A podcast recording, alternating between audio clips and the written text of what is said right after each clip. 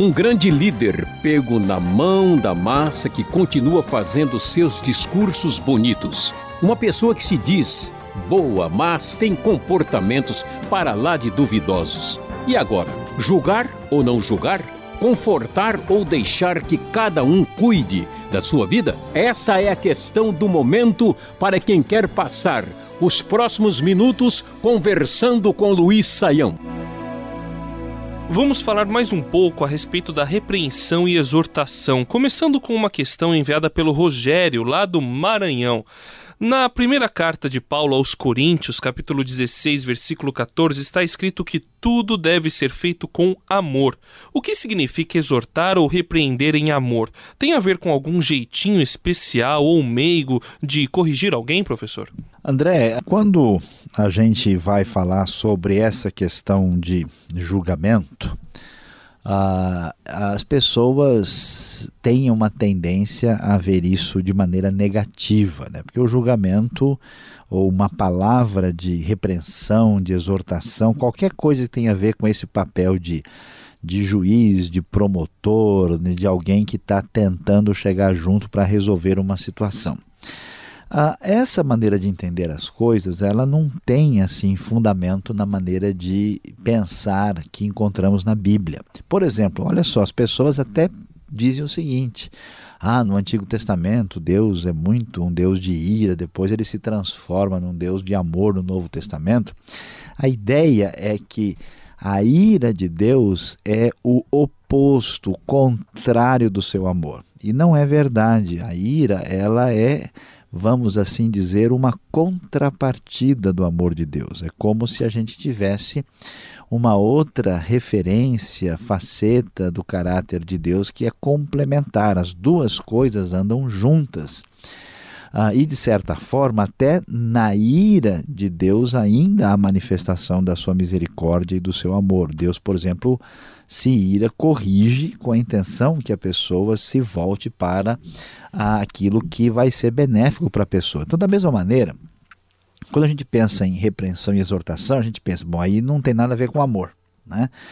Aí, uh, o que acontece? É bastante interessante e sintomático que 1 Coríntios, que é exatamente a carta onde Paulo tem conflito o tempo todo, ele está só repreendendo o comportamento indevido dos coríntios e parece que no final ele faz uma média. Ó, oh, pessoal, né, vamos assim ser amorosos uns com os outros, né? Façam tudo em amor, como quem está assim pegando leve no final, mas não é verdade, né? O, como é que a gente entende isso? A gente acha que é, ser amoroso significa ser educado. Né? A gente acha que ser amoroso, como você disse, né, tem um jeitinho especial e meigo.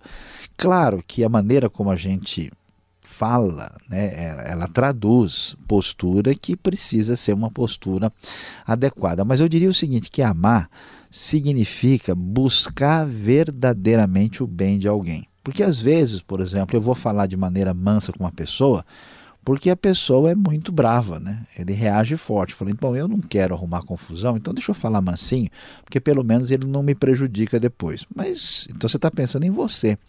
Então, às vezes, você é duro com a pessoa, às vezes você tem uma atitude, ah, vamos dizer assim, mais eh, meiga, Uh, visto que você quer o bem de uma pessoa. Eu acho que a maneira assim adequada e correta é pensar, por exemplo, como é que um pai ou uma mãe que de fato ama o seu filho, como é que eles agiriam, né? Se, por exemplo, você vê uma pessoa, olha, descobrir que um fulano não sei o que da igreja está viciado em drogas.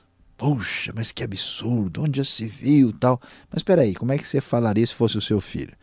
Então, quer dizer, quando o problema está né, na situação nas costas dos outros, é uma coisa. Quando está na mão da gente, aí muda. Então você vai ver Paulo, por exemplo, falando em Filipenses 3,18, ele vai dizer que muitos que estão ali pregando um evangelho equivocado são inimigos da cruz de Cristo. Mas como é que Paulo fala? Ele diz isso com lágrimas. A diferença é essa: quando você ama uma pessoa, você não é só educado e faz a coisa politicamente correta, você fala com a pessoa com seriedade, transmitindo uma preocupação e uma confiança né, para aquela pessoa, mostrando que você é sincero e que é o bem da pessoa. Paulo, ele é sincero falando a verdade para os coríntios e ele quer dizer: Eu quero o bem de vocês. Então, tudo que a gente vai fazer, de acordo com o Novo Testamento, precisa ser norteado por esse elemento de querer de fato o bem da pessoa. Porque às vezes não falar nada significa, tô nem aí, o cara que se dane, escolheu o azar dele. Então não tem nada de amor nesse jeito pacífico de agir.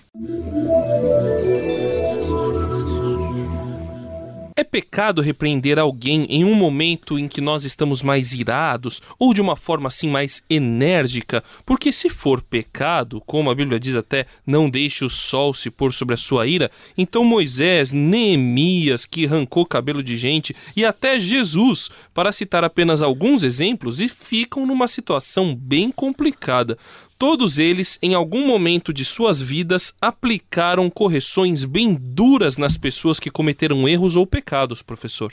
Pois é, André como é que a gente é, vai né, entender a atitude de pessoas, Moisés e Neemias, a gente dá até uma né, desculpa, assim, mas Jesus, né, que muitas vezes falou de maneira uh, contundente né, contra certas coisas, uh, de fato parece que eles estão errados. Né? Deus também, a Bíblia diz que ele se irou várias vezes, se ira ah, é uma coisa eh, errada, né? se irar-se é pecado, como é que a gente vai lidar com a questão de que Deus se ira? Como é que fica isso? Né? Então, vamos entender corretamente a situação. Na verdade, a ira em si, ela não é pecado. O problema da ira é qual é a motivação por trás da ira.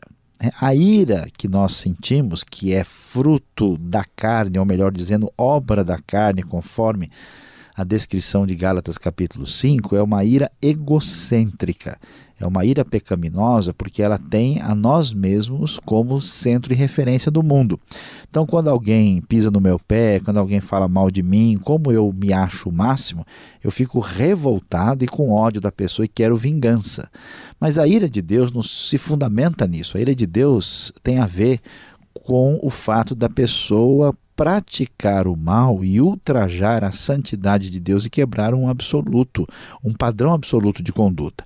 Então, quando eu vejo alguém cometendo crueldade, né? você passa num lugar e vê lá um sujeito grandão de 25 anos de idade chutando uma criancinha e você não sente nada, você fala: Meu, esse cara é um covarde. Como é que ele tem coragem de chutar um menino de 4 anos de idade?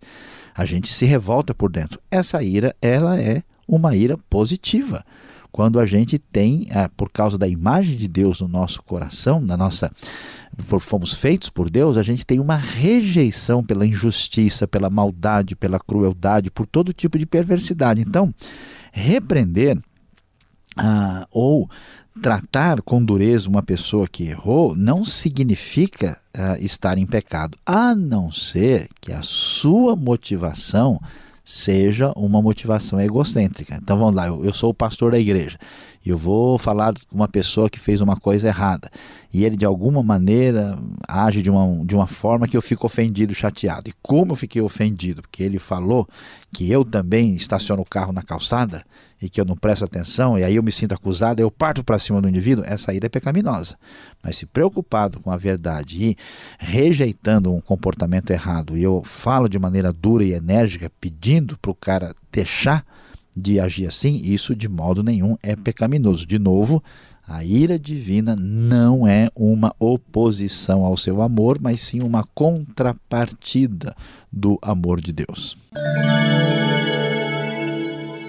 O Horácio de Santa Catarina quer saber se podemos repreender ou exortar alguém que está em uma posição superior à nossa ou que é considerado espiritualmente mais maduro do que nós. Essa pergunta, André, é uma pergunta um pouquinho, vamos dizer, mais difícil de responder, porque é, os contextos específicos é que vão nos dar a resposta mais exata disso. Porque quando alguém está numa posição acima de você, em quaisquer circunstâncias, ou tem uma atitude mais amadurecida, tem vários outros fatores que estão acontecendo ao mesmo tempo. Por exemplo, a relação de intimidade que você tem com essa pessoa, de amizade, de caminhada, né? É um negócio diferente. Eu diria o seguinte, que de modo geral, Não é função de uma pessoa que está numa posição que não é de autoridade sair repreendendo quem está numa outra posição acima dele. Então não é adequado para o filho ficar indo atrás do pai e da mãe dizendo, não, você não deve fazer isso, você está errado. Olha, a Bíblia diz que você. Isso não é papel dessa pessoa. Agora, uh, isso não é uma referência completa e absoluta. Quer ver um exemplo interessante? Natan foi repreender Davi. Davi é o rei de Israel. Davi está né, acima de Natan dentro da hierarquia do reino. No entanto, Natan tem uma autoridade maior, porque ele tem uma palavra divina. Se for uma coisa realmente de Deus, se for motivado espiritualmente, aí é uma situação que é possível, sim. Sei lá, de repente o pai e a mãe estão entrando por um caminho de loucura, é possível que o filho possa chegar para eles e dizer, pai, não é possível, você acha que é esse caminho mesmo?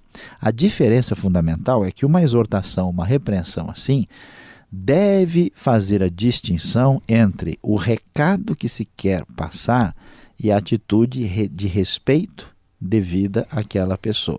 Então eu estou na igreja, o pastor agiu de uma maneira que não é a melhor. Então, se você chegar, mas que absurdo, o senhor não tem, o senhor é maluco mesmo, o senhor não tem senso nenhum, né? Que burrice que você fez. Pronto, aí complicou tudo. Mas se a pessoa chegar e dizer, olha, pastor, eu não concordo, eu acho, olhando para isso, que esse não é o melhor caminho, se eu fosse o senhor, eu pensaria duas vezes. Aí a coisa é diferente. Este foi o programa Conversando com Luiz Saião. Produção e apresentação André Castilho e Luiz Saião. Locução Beltrão. Realização Transmundial. Envie você também suas perguntas para conversando@transmundial.com.br ou escreva para a Caixa Postal 18.113, CEP 04626-970 São Paulo, capital. E até o próximo programa.